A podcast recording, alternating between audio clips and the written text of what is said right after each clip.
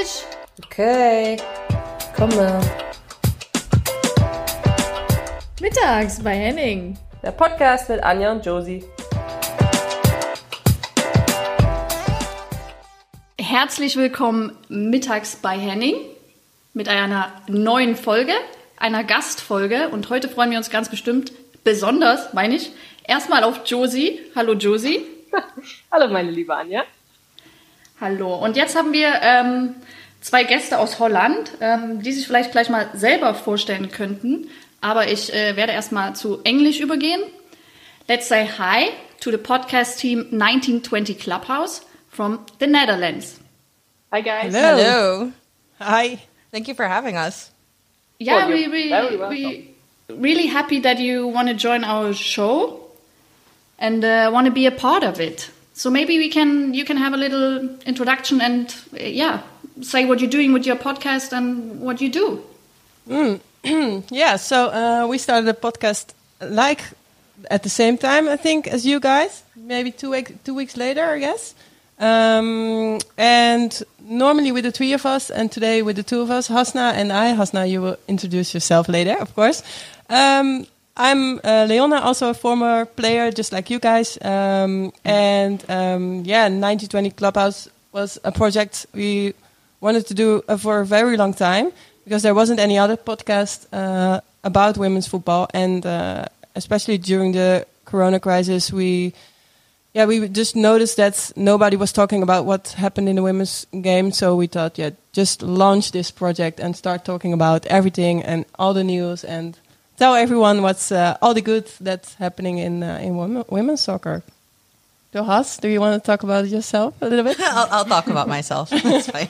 Um, I'm Hasna. Um, I did not grow up playing football or play anywhere near a national team as all of you guys did, uh, but I did swim. And I was a yeah elite swimmer for years. I was part of an Olympic development program in Curacao, where I'm from. Uh, moved to the States at 15 to chase this Olympic dream. It was shattered, just a spoiler alert, because I got pretty injured um, and ended up moving to Holland, uh, to the Netherlands, where we are right now, to study law. So I went to law school here. I come from a big sport minded family, I guess you could say. So everyone is in uh, the sports industry in every level of sports you can imagine. Um, and being an ex athlete myself, you know, the sports industry is really pulling back at me. And being a football fanatic, it just seemed the right, you know, like step would be, or the logical step would be to go work at football. Um, but I wanted to make a change in what I was doing. So not just work in football and do just draft some contracts, but really like help build something. Um, so I rolled into women's football.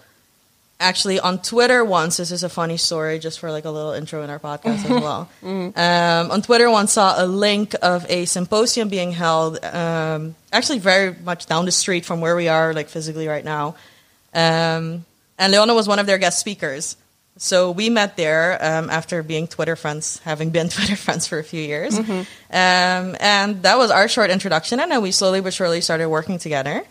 And yeah, here we are now. Yeah. As a podcast co host with Marjolein, who um, I guess like a little shout out to Marjolein because she's on vacation right now. So unfortunately, she can't be here. But uh, Yeah. normally it's the three of us. I think that's a very nice story how you guys met, but I I think it's more a, a better combination. Like one law person but sports lover, and then one ex football player. I think that's uh, it sounds like a good combination. But you actually there are three of you, right? So we record with you two, Yeah. but actually you are three. Exactly. Yes, Marjolein is in France somewhere, uh, living the good life right now And hiking. and hiking. Yeah. Yeah. Without Like Wi-Fi. Josie, Yeah, she, like she's Josie. also on vacation. Josie, or are you not in somewhere Yeah, in I'm, Europe? I'm in Portugal right now, and I'm in this really cozy little tiny co-working space. Probably the the only spot here with internet. So I'm very thankful, and because I felt the pressure of Anja, she was uh, till today she was not sure if we can record. I'm 100 percent um, But you're No, full but- of surprises, Josie. full of surprises. So I found this little Lobo spot, and uh, it's very cute in Portugal. So Um, and I think this is how we started. Um, Anya phoned me and she said, uh, "I think Josie, there's no no podcast about women's football in general." So quite or a bit similar Yeah. how we started and and now I feel like there are more more things are popping up like there's one in Sweden there's and I feel like the more the better because it's uh, a good way of yeah putting problems on the table but maybe with a little bit of humor or just have um, a new channel Yeah, and a, a scope So- as well. And I guess like to you know build on what you just said, it's it's a way to normalize women talking about football, which unfortunately in 2020 is not yet something that's you know I guess completely normal.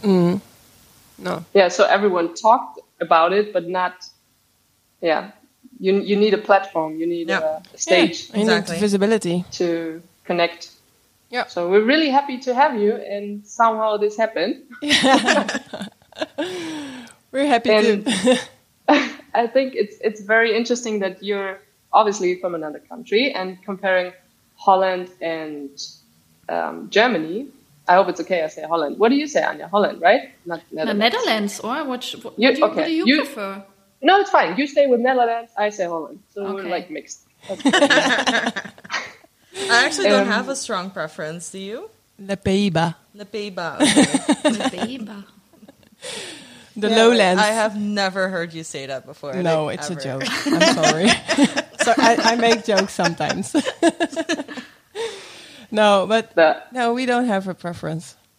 I think. Yeah, we, No. st- we stick to that. I think that's a good combo.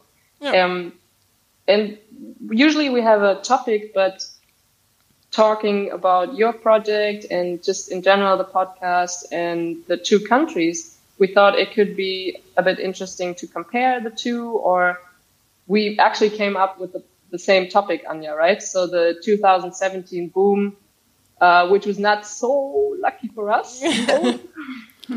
but obviously it's such a cool thing to win um, in your own in your home country uh, i think that's always special and it, it was a boom right so for you guys for the country for the national team for uh, it was or it felt for us like a like a big boom It was amazing. Yeah, maybe. boom, sorry yeah. if I just Yeah. interrupt because course. Josie, you know, we have Yeah. to get all the listeners. Uh, 2017, there was the European Championship in the Netherlands, and Netherlands won in their home country. So see now you now you understand where the like Yeah. what anya does and Germany went out in the quarterfinals against Denmark, and it was the last tournament from you, Josie, and me as well. Yeah. So now uh, everyone knows. So now you we can you can talk about it. Yeah. And uh, no, it- it's just I mean everyone saw the picture after on Twitter or Instagram and how all the people in Netherlands went crazy, and it was so cool to see what it uh, made with your country, and like uh, it was. Yeah, and with Lieke Martens the player of the tournament, you know, Yeah. like um, it was uh, cool to see. So I don't know how it was from your point of view. it, it was it was a major boom. It was uh, unbelievable because I was in the squad of 2013, and that was a time we were just fighting to be seen and fighting to get the you say it, the the, the viewers and the recognition and everything. And um, then, of course, uh, t- 2017 started, and uh, before the tournament, I was uh, I was doing a, a women's soccer uh, program, and I was I think with two other journalists in the press room. And during the the tournament, everyone It just exploded. yeah, it, it, it exploded in, in every way uh, you can imagine. Uh, the, the, the, the stadiums were, were packed. It was all sold out. There were like um, all these these people before the games. Um, I said that in this in these routes walking towards the stadium. It was it was so weird to see what happened and, and all the journalists that came, all the media attention that that that that started during like the quarterfinals and everyone was starting to believe that it could happen in Holland. So it was a yeah, I, I can't even describe it how it was and to feel it as a as a former player it was also uh, amazing and to see everyone who who fought for it and who finally got the attention they deserved. It was yeah, unbelievable. And now winning. yeah, and then winning, of course. and then winning. Yeah. I agree. I agree. Yeah. It, look- it, even if you're, uh, I mean, we, we played in that tournament, but still after, I thought, what an euphoric wave! Like, and that's so nice. Like, even if you, if you were a country not winning in this tournament, you kind of, you're you're totally fine with that someone won and brings women's football more visibility. Um, Yeah. and maybe I can say this two years after, but and Three years, not- actually. three, years, after, Jules. and not at that. Thanks, Anja. And not um, exactly, uh, yeah, when we At that lost that- moment. Yeah. yeah, but I, I feel like that's such a good thing that can happen to a country or to, to a national team to win in their own uh, country. But I thought, like all the national players, most of them play abroad. So my question when I uh, prepared a little bit for the podcast was, did it did it really change anything for the league? Did uh, players came back? Did um, the structure got better or different, or did it change anything? Well, it's it's a it's a it's a two-parted question, right? So no, no, you're right. No, it didn't change anything right after the Euros, um, which is something you would expect, right? You would expect sponsors to Yeah. line up. You would expect the league to get more attention. You would expect um, the clubs to be able to find more sponsorship for either their women's department or just for their like team in general. Um, but that didn't happen, and one of the reasons that didn't happen is because all of the attention went to the national team. And I think that's like a big difference as well with women's football. If I'm just gonna like sidestep and compare it to the men's, like how important a national team is, um, and how a lot of these girls, you know, like they went abroad because those were much stronger leagues, and there was no incentive for them to come back. And I think if there was anything that changed it a little bit, it was the last World Cup. Yeah. So, you know, and uh, uh, uh, just to give like the listeners a little bit of an inside scoop again. Um, so Holland ended second in the last Women's World Cup. Uh, unfortunately, lost to the United States in the finals. Um, but I think after that, we slowly but surely saw like the ball kept rolling a little bit to the point where um, now it's going to be the first time, like this upcoming season is going to be the first time that the games will be broadcasted on TV. Nice. Um, which in 2020, you know, like is fantastic. I mean, it's late, but it's fantastic that it's finally happening because that's one of the things you need to be able to grow your league and make it stronger and like expect like sponsors and everything. Like it needs to be visible. And I think that was the biggest problem in the league that it wasn't visible, and it's a very small league. We only have eight teams, and it's a closed league. Um, so that's a difference as well. I think with the German um, league is that we have a closed league. There's no um, promotion. There's no relegation. So it's every year it's the same thing, And it's still vulnerable. and still very vulnerable. Because that's when I, What I. I'm sorry. No, you go. when I look at the German uh, league, I was always like, okay, Germany has it all uh, fixed very well, and uh, Germany was always a, an example of how it could be. Um, because there were yeah, there were there were more financial um, um, means available, but also yeah. a professional league, right? Because I think one Yeah. of that's one of the first countries that players generations ago, even before your generation, Yeah. started to leave to. They would leave home. Yeah, but the, the funny part is that you are. it's not funny, but you you your league uh, exists because it was a setup. So growing naturally, like in Germany or other countries, there were some clubs. They're not connected to a men's uh, football club, and and they grew on their own. yeah And then in your league, at least that's what I know, and that's what I uh, heard or feel like.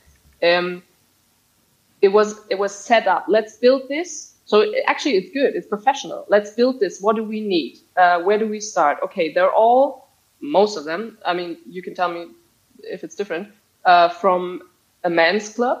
So even if the men's club doesn't exist anymore, they still profit from the structure from the uh, men.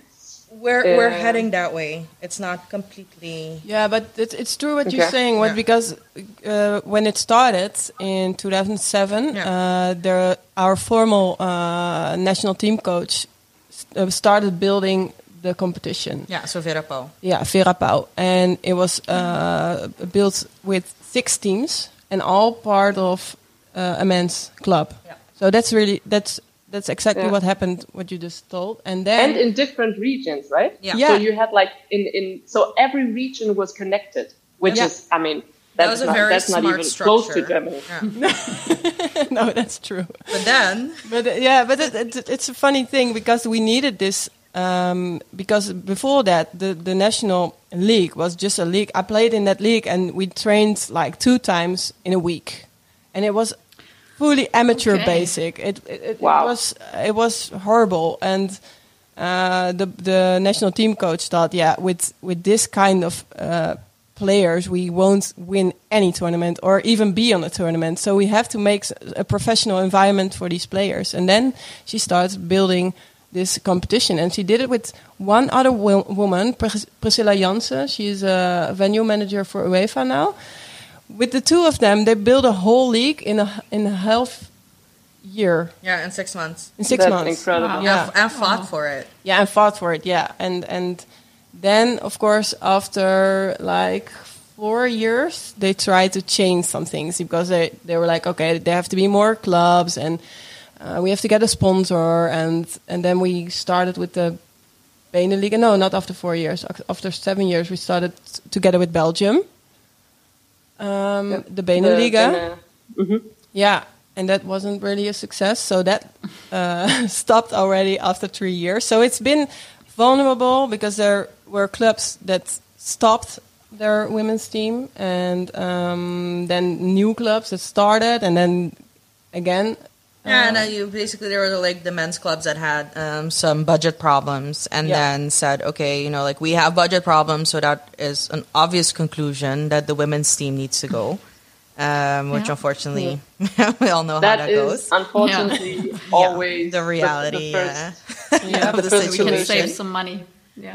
Um, so then a bunch of the teams went into foundations. So they had they still stayed in the league, but with their own legal entity. Um, I won't make it too boring. And then now we're seeing that the RFA, so the KNVB, is putting a lot of pressure on the teams, um, or a lot of pressure, like a slight pressure. Like I feel like they should put more pressure on them, but a slight pressure for the teams to be connected to, um, in Dutch we say a BVO, so to could be connected to um, a professional men's team as well. Yeah, yeah, So that's because then they could use uh, or profit from the structure and, and yeah. and, ex- uh, Yeah. and with the sponsors as well, I think, right? So because it's weird, like Heerenveen, I think is a very good example of this.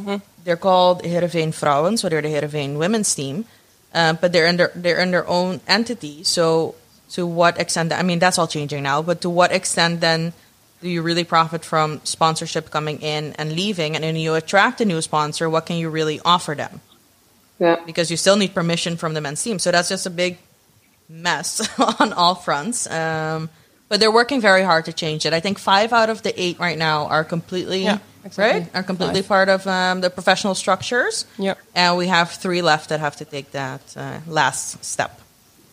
That's cool. Yeah. I, I mean, I see it if I'm talking from my perspective because I'm working for a team called RB Leipzig, and we are like really trying to to go up and play highest division. We are playing second Bundesliga right now, and um, yeah, like really what what for possibilities you have when a with a successful men's team behind. Even RB Leipzig is a really young team. I mean, the club exists for ten or eleven years. So, um, but still, uh, it's a really nice, uh, yeah, just to see what happens and what we can do and what we can build. Um, it's a really nice adventure. So it's it's. I agree. It's a really good idea that the federation maybe put some pressure on it and uh, to build something. I think that also could be a way in Germany, you know, to to get it grow even even more. I mean, um, right now we have uh, Bayern München and VfL Wolfsburg, I guess, who are the only teams who are like professional, Josie. Correct me if I'm wrong. Um, that are players who don't have to work to just like practicing 11 in the morning. I don't know how is it in Netherlands. Is there any uh, professional team who like don't have players who, who work beside? I want to say only two or three. yeah, where the full team is professional, where no one works. I want to Yeah. say okay. Twente.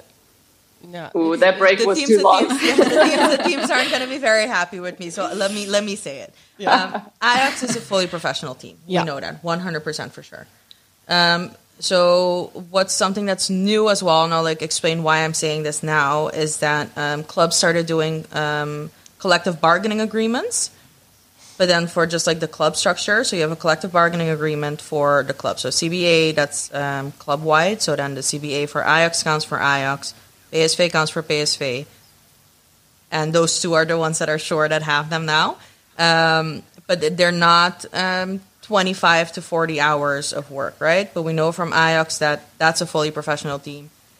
I want to say PSV as well, but I'm not sure. So I, Yeah, it would not surprise. Yeah, you- you're sure? Yeah, I'm sure. Okay, no, Leona is sure. So then the two of them, um, Twente. Mm, I'm, I'm not sure.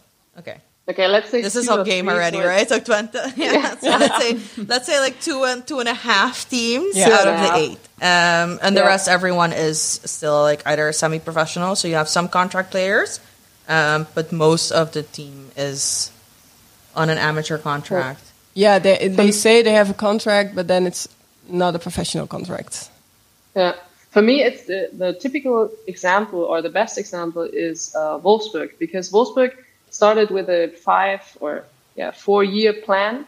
Um, started in uh, the first league, but they were not amazing. Um, they were okay, like somewhere in the middle, and they didn't say like for the first year they wanted to go and win the, the league, but they said we're going to integrate the women as we as the men and um, we're not just going to tolerate them because that that these two things are so different Yeah. you can Yeah. tolerate them and as soon as you have budget problems or whatever you can you say like okay we you could but now we have some problems now you have to go in, when you integrate them um, they use the same structure but and of course they don't get the same salary um, but that's what you said like if what can you as a women's team what can you offer the sponsors and i feel like that is something where it's still not so open minded like if you really integrate them you can use like the media you can if it's not so good uh, working for the men you just turn the, the volume a little bit down in the media and then you turn the women up because they just Yeah. won a cup or whatever exactly. Exactly. Yeah. um, so if you if you don't do it 100%, it's not going to work. If you do it 100%, the examples uh, or the clubs where I've played or what I've seen, it, it's it's working. It worked. Um, so And that's the thing, right? So you need to invest in something to see it grow, and I think that's a thing. You know, worldwide, everyone needs to start realizing as well. You need to invest in women's sports, Yeah, and I- it will Yeah. grow. Yeah, that's why I It like the example growing. of Olympique Lyon where you played. They they they just made their first profit last year, so that's the example I'm trying to tell everybody. Yeah. Just put money in it, make it, take it seriously, and don't um, try to explain it like it's a so- societal thing. You know, that's in Holland something they used to say. Yeah, we we starting we're starting a women's team because we have to do it for the society. yeah, offer the gender Yeah, equality. What are you doing? yeah, or the image. But yeah. Olympique Lyon, it's it's true. It's a good example. I also heard they generate their own money and live from their own. They don't. Yeah. Uh, uh, yeah, depending on the men's team, that's what I also heard. But they also have a really a president who like supports mm-hmm. women's football. I mean, that's also important to have someone to stand behind it. You know, Yeah, but Josie. I mean, you played there. Yeah, I know, but I okay.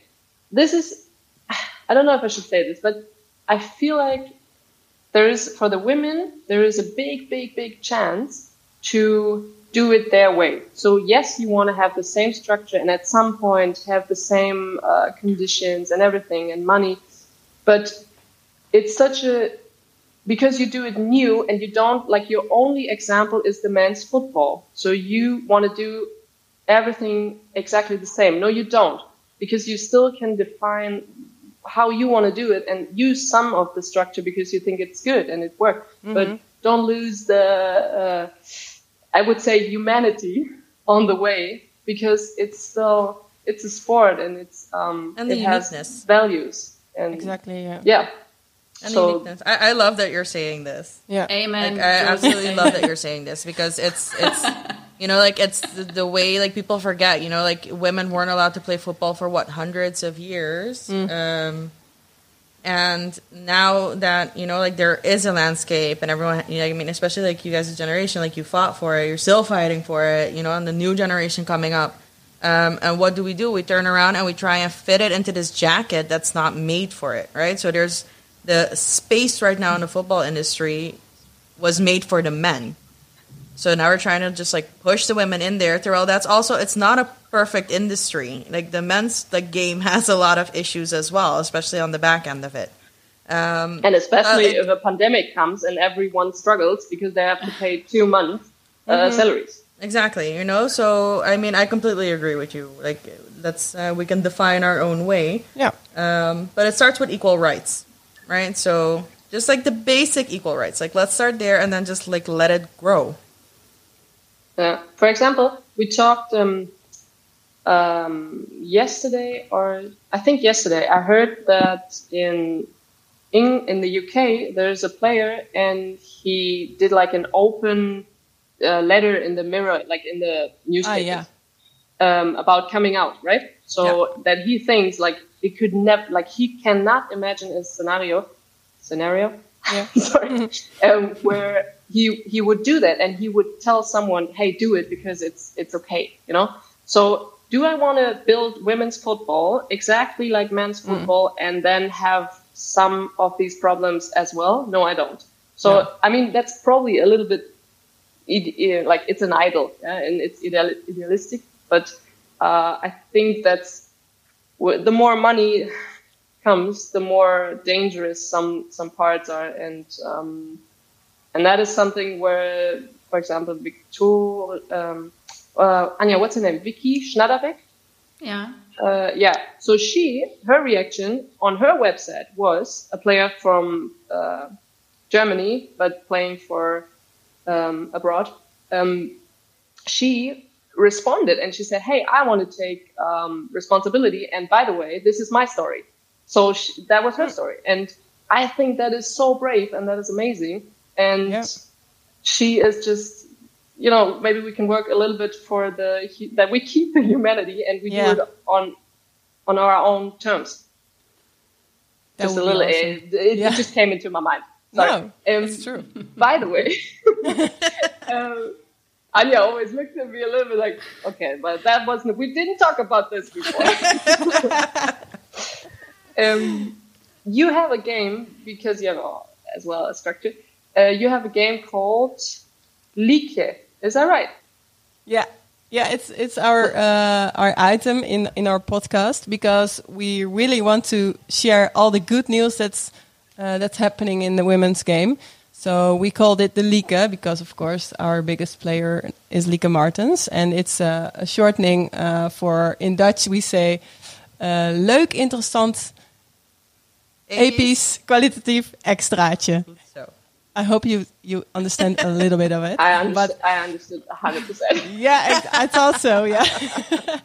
so we've selected three leakers, so three good news items, and you are you guys uh, get to choose which one is best for this week. Nice. So the first one, uh, Hasna uh, told a little bit of already about this, is the broadcasting deal for the Dutch uh, league. So that's a major one. Yeah, definitely. And I think that's going to be the next step as well for our league, right? Just to have it visible and to have it taken seriously. Um, and it's going to be weekly. So Yeah. weekly live games. So it's not just going to be once every while, in a while. So that's going to be, yeah, fantastic. And it's funny because there are two broadcasters. yeah. So, it's an one is an open one, and uh, the other one is a paid. yeah, so a public network and yeah. a paid network. Yeah. Okay, this was my question. If you can just stream it online or is it on TV? You know, that's also Yeah, and different. I think it's going to be online uh, on the channels of the Eredivisie too. So I think they will um, publish everything. Uh, yeah, publish the thing that they're going to do in about two weeks. So it's ju- it just got in this week that it's going to be gonna broadcasted, Yeah. and then the, all the details will come like in two weeks or so. I think. So Good news. Um, to the second one, we thought you may like this one. Man, Man City signed Sam Mewis. Yeah. and maybe more Americans to come. Yeah, more Americans to come. We'll see. okay, and the third one, uh, I have mixed feelings about this one. Oh, I thought that was your. f- I, I thought this would be your favorite one. I'm shocked. No. Do you want to tell it? No, you can go Oh, ahead. okay. You're on a roll. Okay, so Alex Morgan is a part of Barbie's role model collection. So Alex has her own Barbie doll. Okay. I thought you already had one. An- Anja, you have you obviously have a clear preference to which one it'll be. Yeah. So uh, choosing. Anja, what do you a- say? Uh, yeah. So uh, wait, so I have to pick one. Which one I really think it's the best out of this Yeah. three? Yeah. Best news. the best news of the week. The best. The best Barbie news. No, then I for sure would go for the broadcasting thing because I think that's so important to show women's game, uh, make it visible Yeah. for for everyone. This is really But- something I like. But imagine you would have like an Anja Mittag Barbie. Yeah. You know? I was gonna say like I feel like I I should help with this petition uh, the Dutch. Who makes Barbie? Whoever makes Barbie, I'm gonna write them a letter and be like, I need my Leona Stentler No, no, no. Barbie. this is going to happen now. no, this is not no, going but to I happen. agree. I agree that um, it. The, I mean, to broadcast in general. I, I still remember when I uh, went to Arsenal and the first time I turned on the TV and I could see BBC Sport and go into the um, I don't know how you call this, but the text um, and you can scroll and you can see videos, news of this player for the women's section, and I was like, what? Okay, in Germany, I would I would have to go online on the website of the federation, and then there maybe I can check some videos, but only from the national players Yeah. um, and the, the national team. So that moment that was amazing. I felt like, oh wow, this is uh, maybe they're further ahead. Yeah. Um, so I would go for that, and I think it's um, amazing. Cool. So, and uh, a question: um, Are you guys in Germany also uh, like giving England for the example of how it should be now, or So using the WSL, yeah, I mean. because that's uh, happening in Holland. Everyone's like, "Oh, look at England! How they do it now. That's what that's what we you, yeah, should want in Holland." Is Yeah, that what? everyone's just putting it on a pedestal. Is that happening in Germany too, or? Yeah, I used to do it. Yes. But why not? not Why not anymore? Sorry, what did you say? Why not anymore? No, no, no. I, I, I Still, do it. I mean, oh, I mean, it's like if if players now age, I don't know, 22, and uh, you can choose between Turbine Potsdam or West West Ham United. I mean, who choose Turbine Potsdam? Of course, you go and play for West Ham United because it's like you think it's a professional league, or it is, and uh, it sounds much more interesting, and you can use all the things then compared to Turbine Potsdam. Potsdam. So I think it's it's a way maybe we and they also put a lot of money in it, or like Yeah. I don't know which kind of sponsor. Um, so I think it's, I mean- it's a You, you can look from different perspectives. Like Anja said, you can look at the financial or investigation part. You can look at the broadcasting, like the media in general. You can, uh, if you compare the league, like the teams, the quality of the players, the, ah, I don't know, because there are some players from the national team of England that are abroad, but also a lot of are playing at home. Um, so if you compare that, there are some parts where I think, and one is the media, like what they used the last year is media, media, media. Yeah. Yeah. So broadcast and Yep. everything they got. It's a shame that, that you know, uh, obviously it's a shame that we have a epidemic, Pandemic, yeah. but um, but it's I think what they did is they invested one year a lot and they uh, convinced a lot of sponsors, they convinced a lot of Yeah. people in the media that it is a good thing to invest. Yeah. And now it now the quality has to follow. Now that a good tournament has to follow. Now every they it's kind of like to prove like you you have to pay back and you have to show yes that was a good invest um, investigation. yeah. Do you guys think it helps that the FA subsidizes um, the English team, the sort of in, the England's national team players that play in the league? So part of their salary. Do you think it helps? Do you think it would that would be something to help other leagues as well, or I, if I, when I was 19 and I uh, came to Potsdam, um, I didn't have to choose to go to another country to fulfill my dream. So I knew I could play in a good league um, and still reach my goals. So I can't imagine how it must be if you play for I don't know, like imagine because just right now because I'm in Portugal, just imagine you're playing for a, a in the you know the last team in the league for in the Portuguese league. Um, can you still fulfill your dream of Champions League if you go to the first team? I'm not so sure. So, um, of course, it's a good thing if you play at home, but only if you can reach what, what you're aiming for. Yeah. But yeah, Josie, I agree. It's like because I remember um, be before the World Cup 2011 uh, in Germany. Um, I remember our national team coach, our former national team coach. She didn't make it official, but it was like unofficial, official. Um, you know, uh, before the World Cup, stay in Germany, don't go abroad, don't play somewhere else. Otherwise, you have it tough to make it to the World Cup. And I think that's and it wasn't hadn't something to do with money. You know, it was just like your chance, you minim- minimize your chances to go to the World Cup.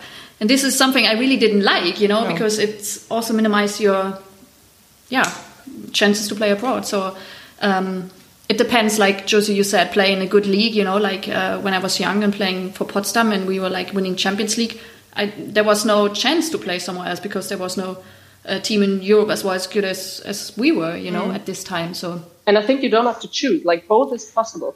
You can have a good structure. You can have a good league. There's enough enough girls are playing football that you can have a good potential. Uh, well, put the money into coaches, into um, you know, like you start to build up from from young age, uh, and then you have a good um, league that's functioning.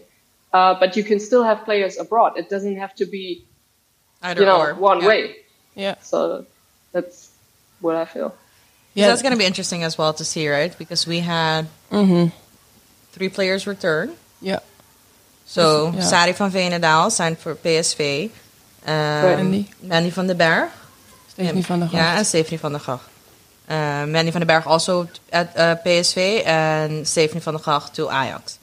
Um, and that's something that you see that people are like saying like, oh, but they're coming back because the league is getting stronger, which is not something I always agree with. I think it's a lot of times it's you know like either like whatever other trigger that they have to move back to the Netherlands. Um, I think it's going to be a big boost. whatever. Exactly, Yeah, I think it's going to be a big boost for the league.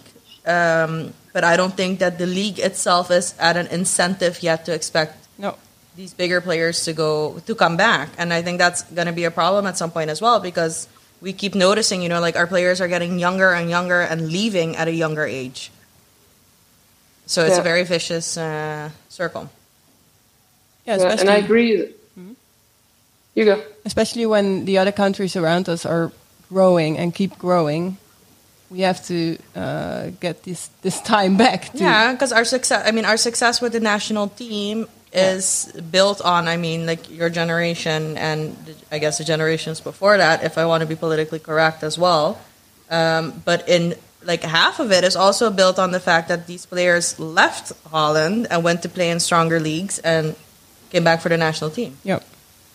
so By the way, do you have I mean, I think for it the would have national been- team a campus? Like where you where they do their uh, where it all comes together, uh, like Clairefontaine Oh, in uh, France or like uh, St George Park in England. Yeah, it's uh, like in the middle of Holland. We have a campus, and uh, it's uh, rebuilt uh, a few ye- years ago, so it's totally modern now, and it's fantastic it's cool. And um, uh, normally, the men who uh, would train at uh, close by the beach.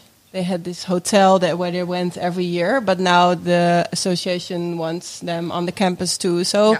it's gonna be mixed again. But and the and the youth teams as well, right? Yeah. So um, I think actually, like when they were when they were preparing for when the women's team was preparing for the World Cup, the men was doing. yeah, Um, That's true. They had like their little um, sessions there as well. They were in camp there Yeah. as well.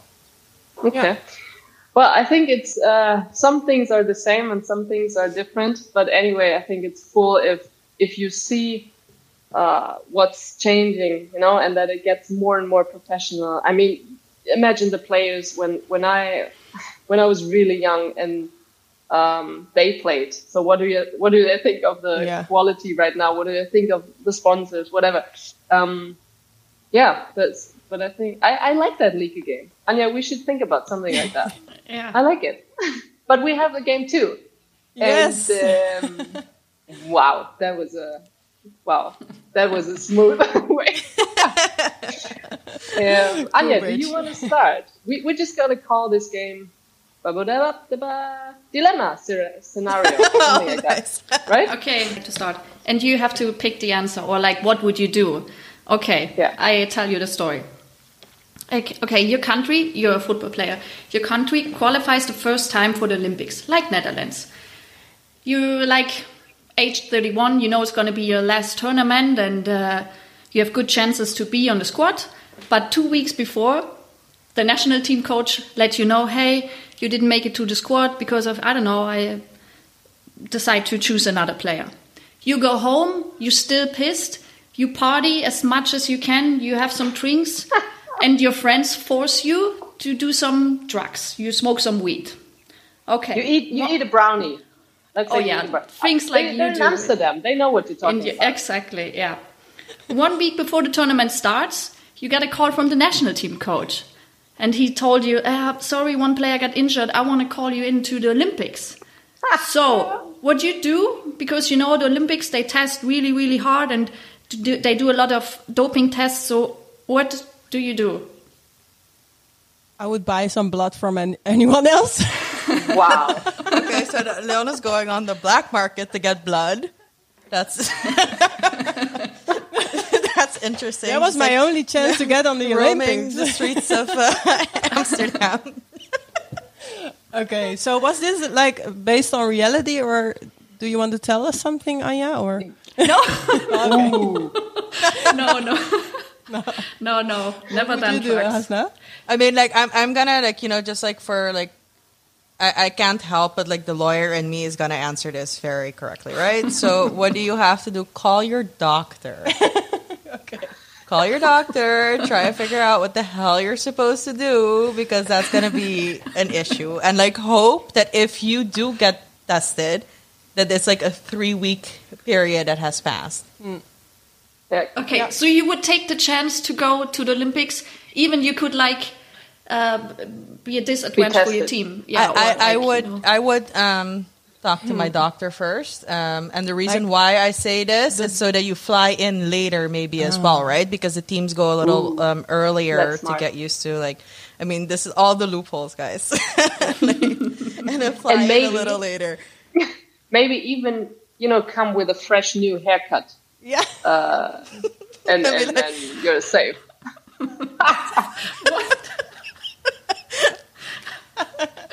That's the best solution.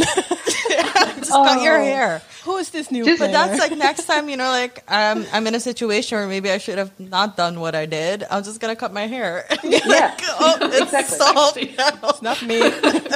Josie. Okay. So next one. Um, Alright. I have one as well. Okay.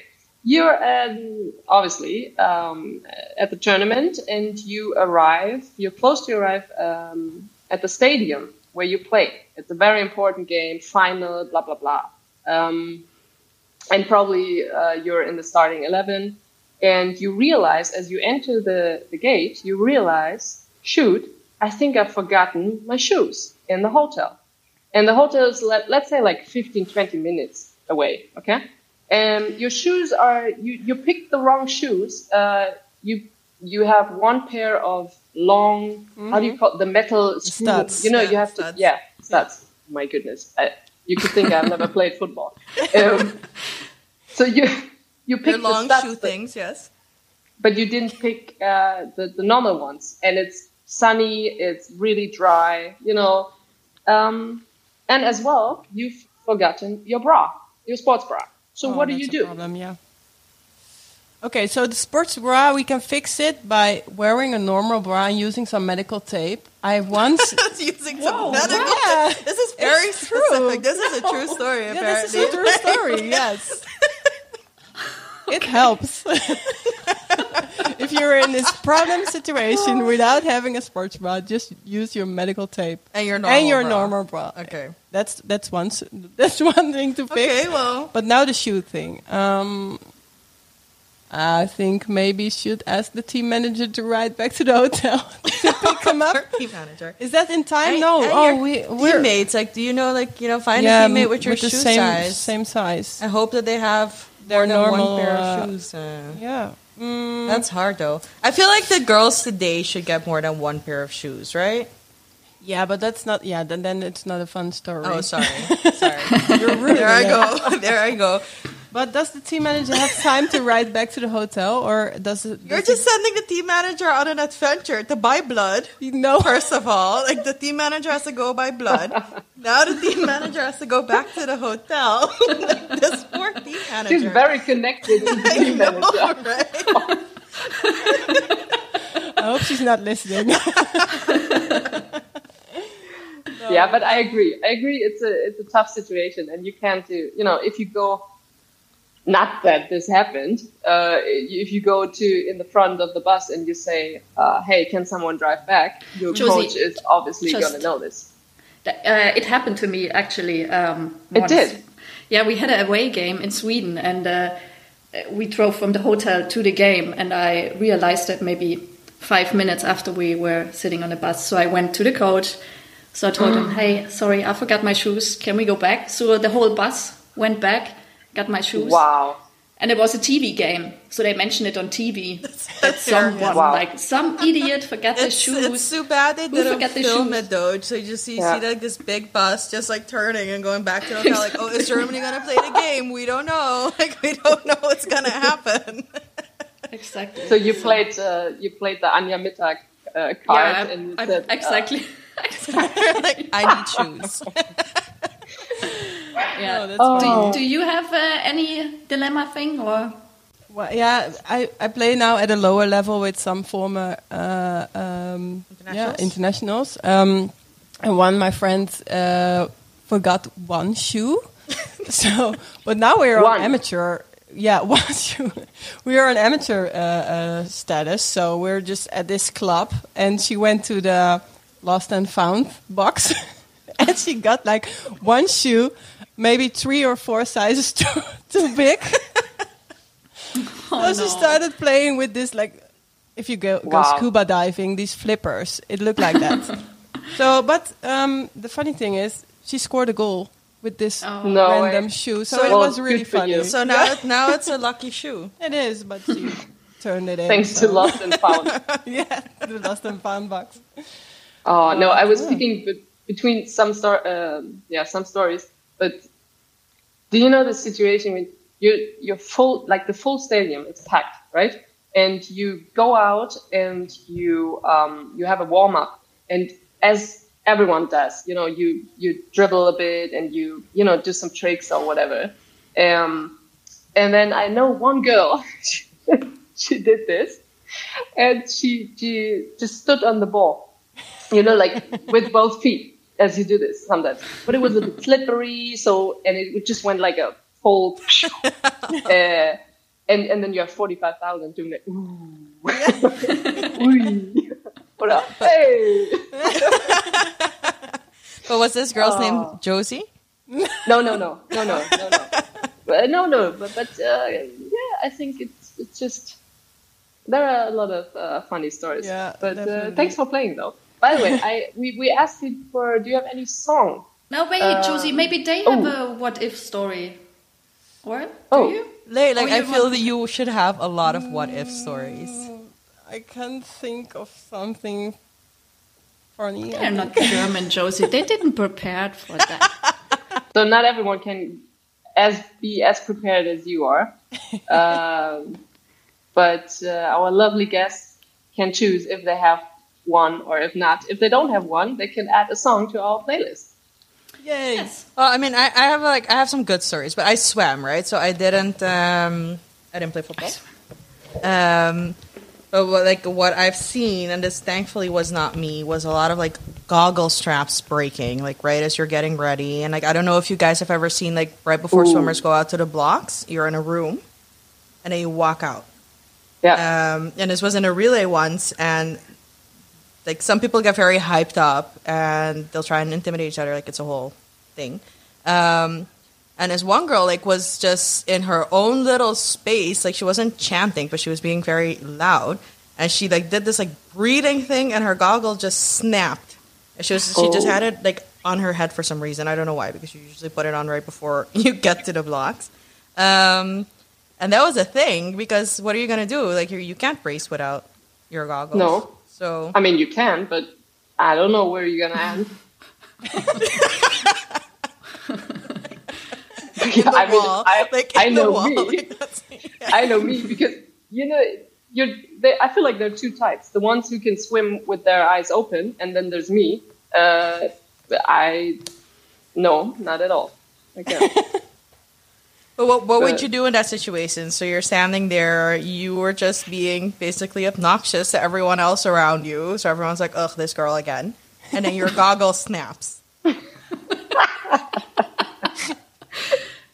I would call the team manager, but I Yeah, don't know what you You would you would send the team manager just like to the Speedo store to like go get your new goggles. I I don't know, but I really think. Oh, by the way, we did this in uh, un, uh, under twenty World Cup in Chile, and someone forgot the shoes, so they went to this local store. When and you know how like what kind of football shoes they have at the local store. So it was like the, you know, not the pro version. It was the low, low, low, The- low, yeah. low, like the first. And then she played with them. But anyway, I think I would uh, first. It's very unprofessional to not be prepared with three goggles, pair of goggles. Yeah. Um, so, uh, and then I would just say I would take the micro uh, of the swim uh, guy who was Where are, talking. you, where are you getting this microphone? I, I will find this guy, and and It's I like would they just, call out your name and you just keep walking like to the sound booth. and I would just ask in the whole uh, hall, and I would just say, "Is there anyone who has, by the way, just by chance, goggles? Because we need uh, for this lovely girl, we need some goggles." Ooh, but tough situation. Creative. or call or call the, the manager. The team manager. Yeah, yeah. the team manager. Just call the team manager. so what ended up happening, which was actually like very nice, like someone else just turned around and was like, "Hey, like these are my spare goggles. Just use the strap Oh. because you can take it off um, of the model that she was wearing."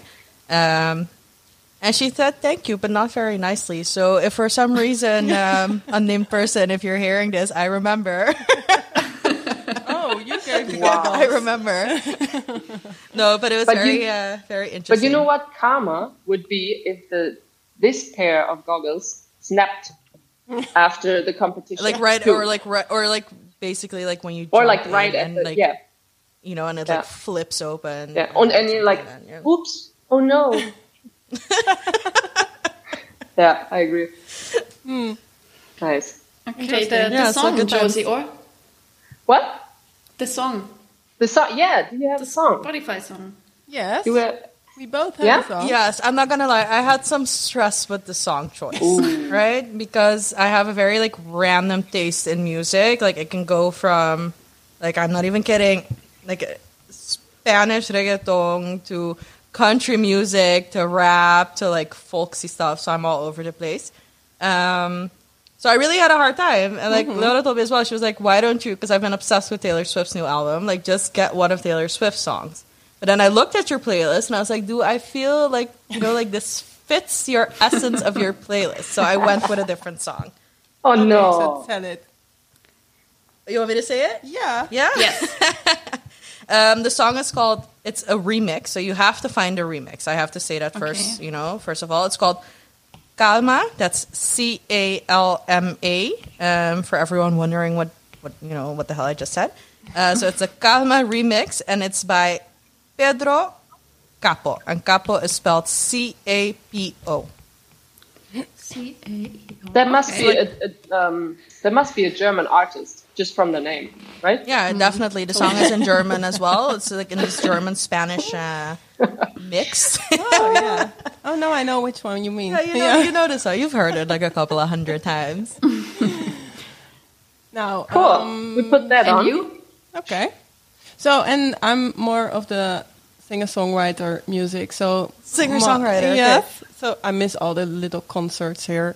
Um, I'm uh, my song will be Nick Mulvey and Fever to the Form. What was it called? Fever to the Form. Aha. Nick Mulvey. Nice, cool. So we add them and uh, think of you if we listen to our playlist because we're really happy that you joined us for for this episode and this session. And Yeah, and thank you um, again for having us. Yeah. Sure. Um, and I feel like there's more to come because, as we talked before the session, you have some really, really good ideas. Uh, and I feel like we hear from you uh, sooner or later and maybe do some things with you. So thanks again. We talked about whew, basically everything. Um, And it, for me, it was really interesting. I don't know for you, Anja, but to, to just have like a pro knowing things from another country. And um, I think I could have talked to you a lot longer. Nice, yeah, thanks. and that's the thing, right? Once we get started, usually we have to be like, okay, this is enough. yeah. We feel the same. We know how it is. Yeah. So we always say before, hey, let's end like after 45 minutes. And then, Oh, Yep, that's we exactly. try. Yep, every time. Yeah, but it was uh, fun talking to you. We didn't know before each other, so it um, was really cool. So thanks for for joining our podcast, and good Yeah. luck with your podcast in in Netherlands. And um, yeah, Yeah. And I think because you, you, uh, you're from, or you in Amsterdam, uh, this, which is a city, uh, I think that's worth it. Just stop by and say hi. So I think that's what we can do. And then maybe we smoke some weed. Hello, Anja. Come on. Buy some Be love. And call your doctor. Call your doctor, guys. No, Yes. but definitely, Or definitely come visit manager. us. Or the team manager, Leona's team manager. Like, she'll take care of it. Oh, God. Uh, always welcome. no, but definitely come visit us. That would be fantastic. yeah, that would be Yeah. great. And then we'll do this again. So, thanks for having us. Okay. Yeah. Thanks. Thanks And and, good hear luck. us. And thanks, Anja, for your amazing introduction. Mm-hmm. And Yeah, yeah, And, and enjoy Portugal as well. Yeah. yeah. I will. I will. Thank you. All right. okay. Okay. Bye. Cheers. True.